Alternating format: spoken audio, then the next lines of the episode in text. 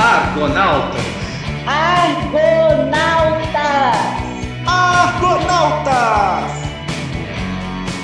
Aí, Argonautas, o tema hoje é sobre humor, algo que está cada dia mais no centro das discussões e das controvérsias. Existe limite? Será que há um ponto em que acontece a censura? Vamos conversar hoje um pouquinho sobre isso. Oi, André. Oi, Jair. E galera, e aí? Salve, Jair. Oi, André. Oi, Fê. Oi, todo mundo. Então, pessoal, é sobre humor, né? O que é humor? Eu acho que essa é a primeira pergunta que a gente deve se fazer, né? Diante de um assunto tão polêmico que ultimamente tem gerado tantas controvérsias. O que é humor? Eu acho que essa é a primeira pergunta. A gente tem que definir conceitualmente o que é isso. O que é humor? Que fenômeno é esse? Né, se eu digo extra, extra, caiu do 11 primeiro andar e só perdeu um dedo, o resto eles encontraram. que horror! Gera o riso. É humor. É humor? O que, que é humor? Diga aí, Jair, o que você pensa sobre esse então, assunto polêmico?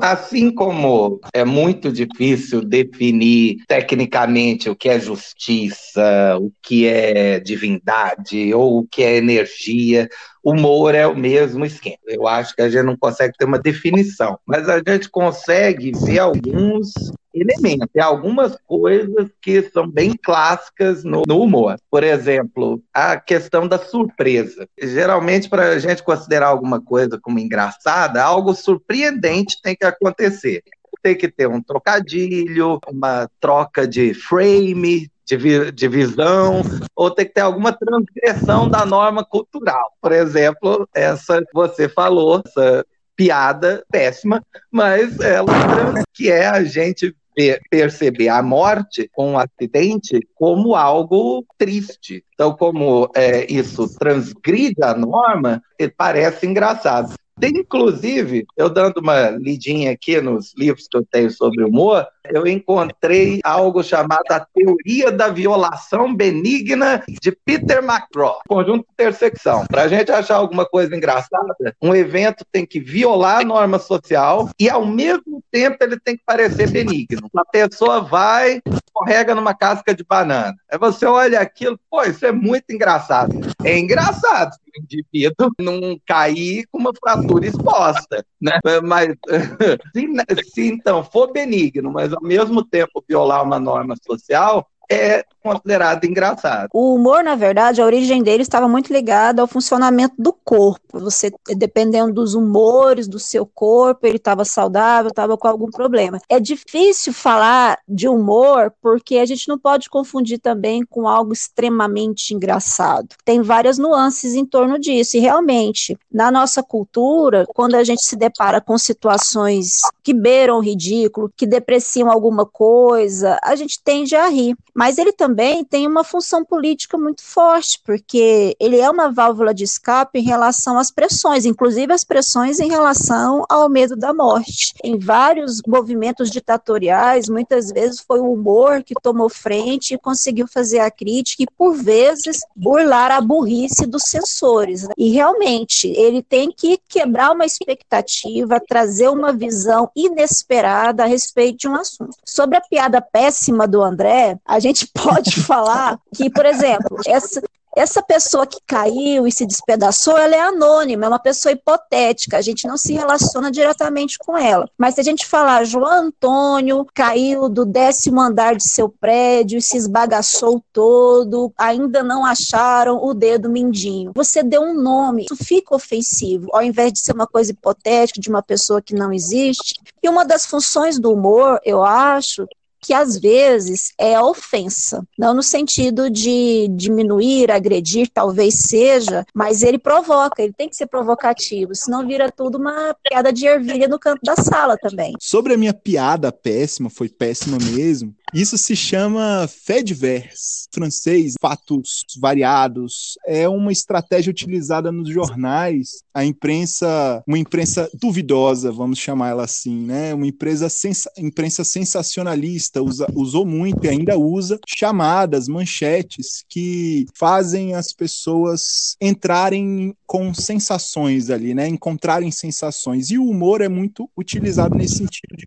romper com as expectativas. Quando eu falo que ele caiu do 11 andar, primeiro eu choco, né? Quando eu falo que ele só perdeu um dedo, é, e aí vem o susto na alma. Né? Tem uns filósofos que chamam o humor de susto na alma. Quando eu falo que o resto eles encontraram. Tu vem, você estava esperando uma coisa, você tinha entendido a frase de uma forma, mas ela estava te dizendo outra coisa. Sim, é o redirecionamento, né? Um dos livros que eu tenho aqui é onde o, um, um neurocientista se propõe a explicar o que acontece no cérebro, é chamado Scott Wims, onde ele tenta dar uma explicação do que, que acontece quando a gente acha alguma coisa humorística. É, ele chama de circuito da recompensa da dopamina. Basicamente, quando a gente tem essa surpresa, você dispara um neurotransmissor no cérebro, que é a dopamina, que te dá uma sensação prazerosa. Isso envolve também, como por exemplo, comer chocolate, fazer sexo ou jogar videogame. É o mesmo circuito de recompensa. E em todos esses casos existe alguma surpresa cerebral, até mesmo no exercício físico. Existe fatores culturais também, por exemplo, existe aquele humor americano de humilhação constante que não soa muito engraçado para nós brasileiros. Existe também uma discussão que a Djamira Ribeiro fez, que ela fala: é possível fazer humor sem depreciar as pessoas, etnias, e ela cita o Enfio, que se o humor não provoca os poderosos, ele não faz sentido. E isso traz para gente uma discussão extremamente cultural do que pode ser piada e até onde ela pode ir, que é algo nebuloso. Vide esses stand-ups aí que os caras ficam falando, ah, quando eu fui ao banheiro, ah, porque quando eu quebrei o pé. Existe essa ideia de se identificar como superior na, na ideia do outro. Mas é algo controverso, porque se eu coloco o limite dentro de não ofender ninguém, de não provocar ninguém, até onde as pessoas vão ser ofendidas? Então, eu, eu entendo a preocupação Fê. O que a gente percebe, por exemplo, em stand-up, especialmente no Netflix, né, ou na Amazon, que tem uma variedade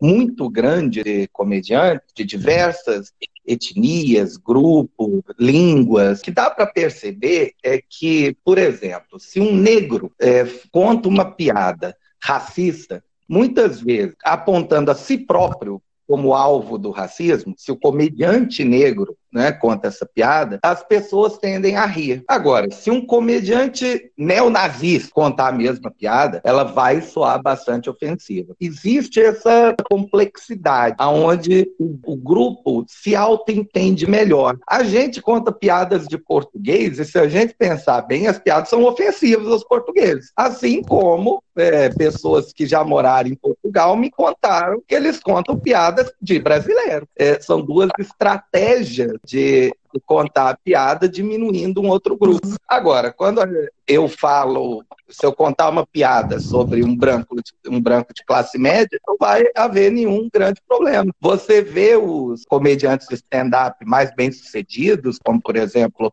o Seinfeld, Rick Gervais, contando piadas sobre situações de milionário, porque eles são absolutamente milionários, tem centenas de milhões, às vezes, de dólares de patrimônio.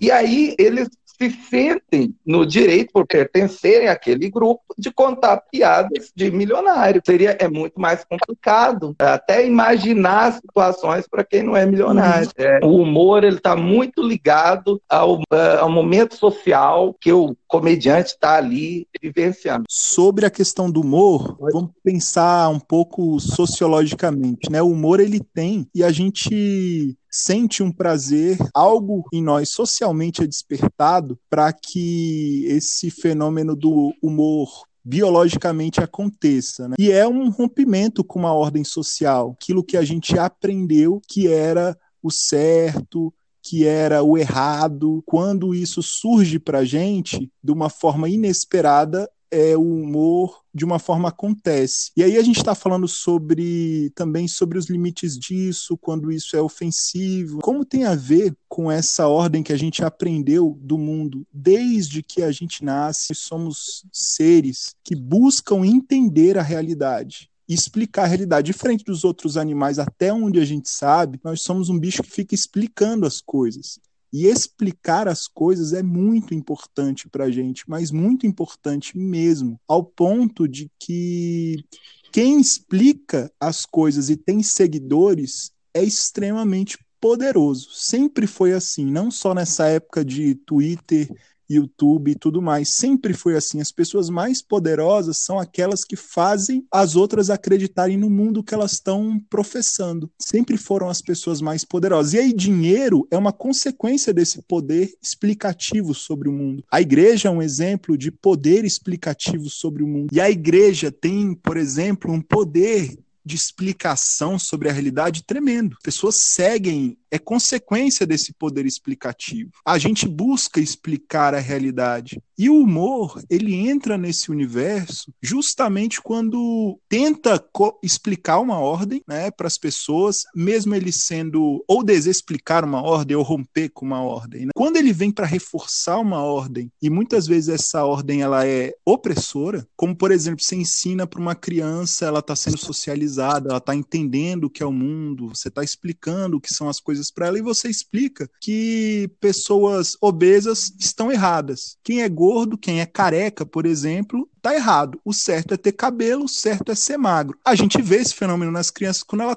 elas começam a apontar pessoas na rua. Olha, seu gordo, olha lá o careca, e achar engraçado isso porque elas entenderam que uma ordem estava dada e elas precisam afirmar essa ordem de mundo para ter segurança diante desse mundo. Muitas piadas ofensivas são feitas por pessoas que ainda estão nessa infância da, sociali da sociabilização, ainda estão precisando afirmar uma ordem do mundo, afirmar o que é certo, o que é errado, e não estão preocupadas em fazer uma reflexão sobre que mundo é esse que elas estão afirmando. Isso é um grande problema. É, as pessoas às vezes acham, e eu acho que uma grande dificuldade dificuldade na nossa época é confundir o bonito com o correto, o errado com o uhum. feio existem certas coisas que são erradas, erradas mesmo. Racismo não é uma coisa somente feia, mas é errado, porque raça não existe. Burrice mesmo, é não entender a ordem mais racionalizada do, do mundo, aquilo que a gente melhor conseguiu entender com a ciência até hoje. É você ser racista. Quando uma pessoa vem com uma piada racista e ela fala que ela pode é, fazer essa piada só porque as pessoas não querem que ela faça essa piada porque é feio. Não, as pessoas não querem que ela faça essa piada porque não é uma ordem possível do mundo. A, a pessoa, no fundo, ela está afirmando uma ordem sobre o mundo, não querendo discutir essa ordem que ela está afirmando, né, mas ela está ali reforçando questões racistas, diminuindo o outro, fugindo de um debate, mas afirmando essa visão que ela tem do mundo, mas uma visão errada. Só que ela afirma que está sendo censurada muitas vezes porque, ah, eu estou falando uma verdade, só que é uma verdade feia. Então, verdade tem que ser dita, por mais que seja feia. Não, não é porque é feio, é porque é errado mesmo. Né? As pessoas hum. confundem muito o errado com feio e o certo com bonito. Tem coisa que é certa e que é feia e vai ser certa. E tem coisa que é bonita, mas está errada. Tem muito disso de afirmar a ordem sobre o mundo, de desconstruir ordens sobre o mundo, né? Quando a Fernanda fala do humor que questiona os poderosos, que questiona certas ordens de poder, eu acho que o humor ele é muito saudável nesse ambiente. Quando a gente tem uma situação que nos aperta, nos diminui, nos fere, e a gente pode fazer as pessoas pensarem e perceberem através até mesmo do riso, do susto, de que aquela ordem não está fazendo sentido e está machucando as pessoas. Isso que você falou é tão interessante, porque, por exemplo, o bullying é algo que destrói simbolicamente, fisicamente as pessoas. Mas quando ele é exponenciado, colocado num programa de TV, as pessoas tendem a rir daquilo que fere individualmente. E aí, quando a gente fala, você falando de, e o Jair também, de depende de quem fala e depende de quem escuta. Até uma das questões que eu gostaria de colocar é se a autodependência depreciação autoriza aquilo que é depreciado. Por exemplo, um negro fazendo piada contra negros, mas aquela piada, na verdade, é uma subversão, um cinismo, escancarando o que a sociedade coloca, como você disse, como algo que se autoriza, porque, ah, eu tô rindo de negros, eu posso rir de negro porque Olha lá, eu sou branca, mas ele também está rindo. Existe uma diferença entre você pegar essa situação preconceituosa, errada e reverter aquilo, começar a brincar com aquilo de forma que isso seja ridicularizado. Agora, quando, por exemplo, uma mulher que faz piadas a respeito de mulher mas ela não subverte a ordem, não há um questionamento disso, ela faz o humor que destrói. É o humor que não é porque ela fala que ela tem poder sobre aquele assunto, ela está reafirmando. Aí um homem escuta uma mulher se depreciando, sem esse questionamento, ele ri, porque ele se sente autorizado, porque, olha, se ela está rindo, eu também posso. E acaba se legitimando ações que são perversas, na verdade. O André falou, por exemplo, do poder que as igrejas têm de controlar o discurso. Então, os episódios de South Park, da série de animação clássica já, já está passando aí de 20 temporadas, é, começaram finalmente a ser transmitidos por streaming. E cinco dos episódios foram cortados, não vão, não vão ser transmitidos. E por quê? Porque nos cinco episódios aparece uma representação do profeta Maomé. Não sei se vocês lembram, a coisa de talvez cinco anos, um atentado numa, na uhum. sede de uma revista de comédia francesa, chamada Charlie Hebdo, aonde fundamentalistas muçulmanos entraram e mataram vários funcionários da revista, porque a revista tinha feito piadas com Maomé e representando Maomé. Repare, repare aonde é, essas coisas acabam acabam dando. Quis retomar com isso o, um dos objetivos aí do que a gente está discutindo. Parece haver um limite. As pessoas, em certo momento, começam a se sentir ofendidas e aquilo parece estabelecer um limite, mas no fundo isso para mim tem mais cara de censura. É como é, se daqui a pouco não se puder fazer piadas com Jesus na cruz, ah, onde a gente conhece um monte né, de, de piadas com o cristianismo. O cristianismo pelo menos no Brasil, parece mais tolerante com, com as piadas outras religiões não têm essa mesma tolerância e acabam estabelecendo, no fundo, o que eu considero como censura. É porque, olha só, o próprio South Park, antes de eu ser mãe, muitas daquelas coisas eu sabia que eram abusivas, mas não me incomodavam. Depois que eu tive filho, quando eles falam principalmente de pedofilia, o Cartman, né, faz uma descrição de que, ah, ele, ele me fez, era um boquete, era um sexo oral, mas era como se fosse um caminho. Aquilo começou a me doer, a me incomodar, porque pessoas se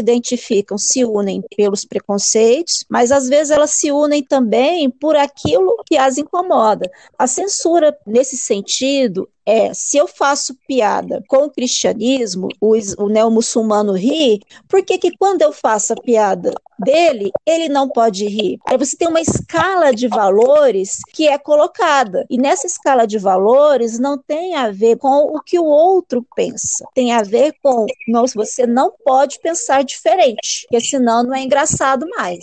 E é exatamente isso que é a questão da ordem do mundo, né? E esse poder sobre explicar a realidade. Quando a gente fala de religiões, a gente está falando de explicação de mundo, e aí um dos temas que a gente diz não se discute, e eu acho que se discute e se deve discutir sim é o tema da religião, mas se discutir nesse, nessa perspectiva de construção com o outro. Quando eu converso, por exemplo, eu que sou cristão, converso com um ateu, na, na perspectiva não de tentar convertê-lo à minha forma de enxergar a, a realidade, mas de crescer percebendo qual é a perspectiva dele. Então, como cristão, quando eu vejo uma piada sobre Jesus, sei lá, um especial de Natal do Porta dos Fundos, né, ele não me incomoda tanto. É um discurso de quem não é religioso fazendo piada com algo que está na cultura brasileira. Não me incomoda, mas eu entendo a dor de algumas pessoas que são mais pegadas a, a estarem muito certas de tudo. Eu entendo a dor dessas pessoas quando mexe com, com isso, o incômodo.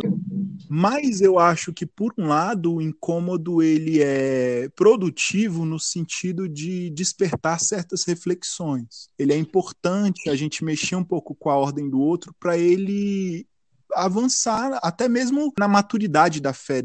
Às vezes precisa amadurecer um pouco. Se a fé dela se abala um especial de Natal, ela vai ficar com dúvidas sobre aquilo que ela acreditava, nossa, é muito frágil aquilo que ela acredita. Eu vou muito por aí nesse, nesse caminho do aspecto religioso. Se há limite ou não para fazer piadas com isso. Eu vou muito pelos limites que eu entendo, é mais no sentido do poder mesmo, daquilo que a, que a Fernanda falou. Se a gente mexe com quem está sempre discursando, eu, eu acho até positivo mexer com as estruturas desse discurso de poder sobre o mundo, questionar um pouco. Então, sobre o especial, por exemplo, de Natal, eu não fiquei nem um pouco perturbado. Achei até interessante a discussão que, se, que surgiu. Agora, quando começam a fazer piadas sempre sobre grupos que historicamente não têm voz, não têm vez, piadas para manter eles nesse lugar de falta de voz e de vez, aí que tá. Eu acho muito mais cristão se incomodar com isso, porque aí você está mexendo uhum. com o valor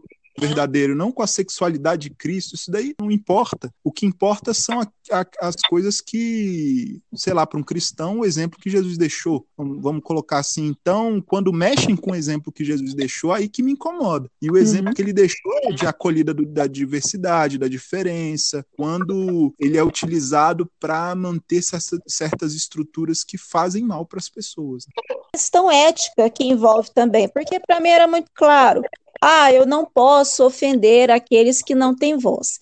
Mas eu assisti um, um, especial do Dave Chappelle, que até eu comentei com vocês, que existe uma questão biográfica de quem fala aquilo e uma questão do texto que é colocado. E ele coloca a questão de que muitas vezes a pessoa pode ser algo extremamente nocivo em algumas situações da vida, mas o seu discurso ele é transgressor ele traz uma questão de que de várias camadas. Por exemplo, ele traz a questão do Bill Cosby, que ajudou universitários, que foi um grande ativista do movimento negro, que patrocinou, que foi um exemplo para muitos jovens negros, e ele caiu agora na, nas acusações de estupro. E ele fala: como é que eu vou negar o legado que ele fez para milhões de negros e, ao mesmo tempo, não ser conivente com estupro. Aí ele trouxe a palavra estupro para o número dele. E aquilo foi extremamente controverso. Eu não consegui rir, obviamente, mas me chacoalhou de quem está falando, quem é essa pessoa e o que ela fala. Eu consigo separar? É, Fê, eu assisti um, um especial de comédia do Rick Gervais, é um comediante britânico, e ele também trouxe a palavra estupro para o especial dele. E ele, na verdade, ele usa a ideia até da palavra estupro para mostrar que não deve haver limite sobre aquilo que você pode discutir no humor. Na verdade, só para explicar o contexto, ele, ele fala de um Twitter que ele recebeu de alguém que falava que ah, eu espero chegar no inferno, um cristão, né, falando para ele, eu espero chegar no inferno e ver você lá sendo estuprado pelo diabo. Aonde a, a brincadeira que ele fez foi: peraí, mas você está no inferno também? Né? Como assim? É, ou seja, de que uma piada com estupro não necessariamente é uma piada ofensiva. Depende, depende de como você coloca o contexto. É, uhum. É, é complicado, é complicado porque há temas, há temas que são realmente muito sensíveis, às vezes a mera menção a um tema já deixa a gente é, tocado, meio à flor da pele. A gente fica querendo até não se meter nessas discussões. Mas eu achei interessante o ponto de vista dele, é, de mostrar que não, não há problema. Eu posso fazer uma piada sobre eu ser estuprado, mas eu estou sendo estuprado pelo diabo, que é um, um ser fictício, coisa uhum. e tal. Uhum. É. Mas e dentro de um contexto onde a piada não é sobre o estupro em si, é sobre a ideia de um cristão que vai para o inferno para ver um estupro. É, é uma linha tênue, é verdade, mas o contexto da piada, o contexto do humor, muitas vezes interessa mais do que o tema. Eu acho hum. o tema não deve ser o limite. Nenhum tema deve ser limite para o humor. Mas a ofensa. A ofensa a quem está numa situação culturalmente de um lugar menor, um lugar já sofrido, um lugar complicado. E aí você manter a ordem, essa ordem ofensiva, essa ordem de diminuir o outro, eu acho que esse é um limite, mas não o tema. Né? Não acho que é, não fazer piada é, sobre a questão racial não é um problema. Pode fazer piada sobre a questão racial, mas quando a piada ela é racista para diminuir alguém e, e, acabar com alguém, manter uma certa ordem que já perdura séculos. É, eu vou até incluir, vou até incluir aqui uma pequena colocação final. Por favor, parem de fazer piada com o nome Jair. Sério, é, não é culpa minha. Esse, ele, e tu, André? Algum desabafo também? Não, então, obrigado, Jair. É, eu só vou acrescentar a ideia de que eu também quero fazer uma reclamação do humor, é de que me chamam de beleza exótica. Exótico é arara, eu amo arara, mas se quiser falar que eu sou diferente, que eu sou estranha, pode falar, não me ofende não, mas exótico eu fico me achando uma planta da Malásia. Argonautas. Argonautas.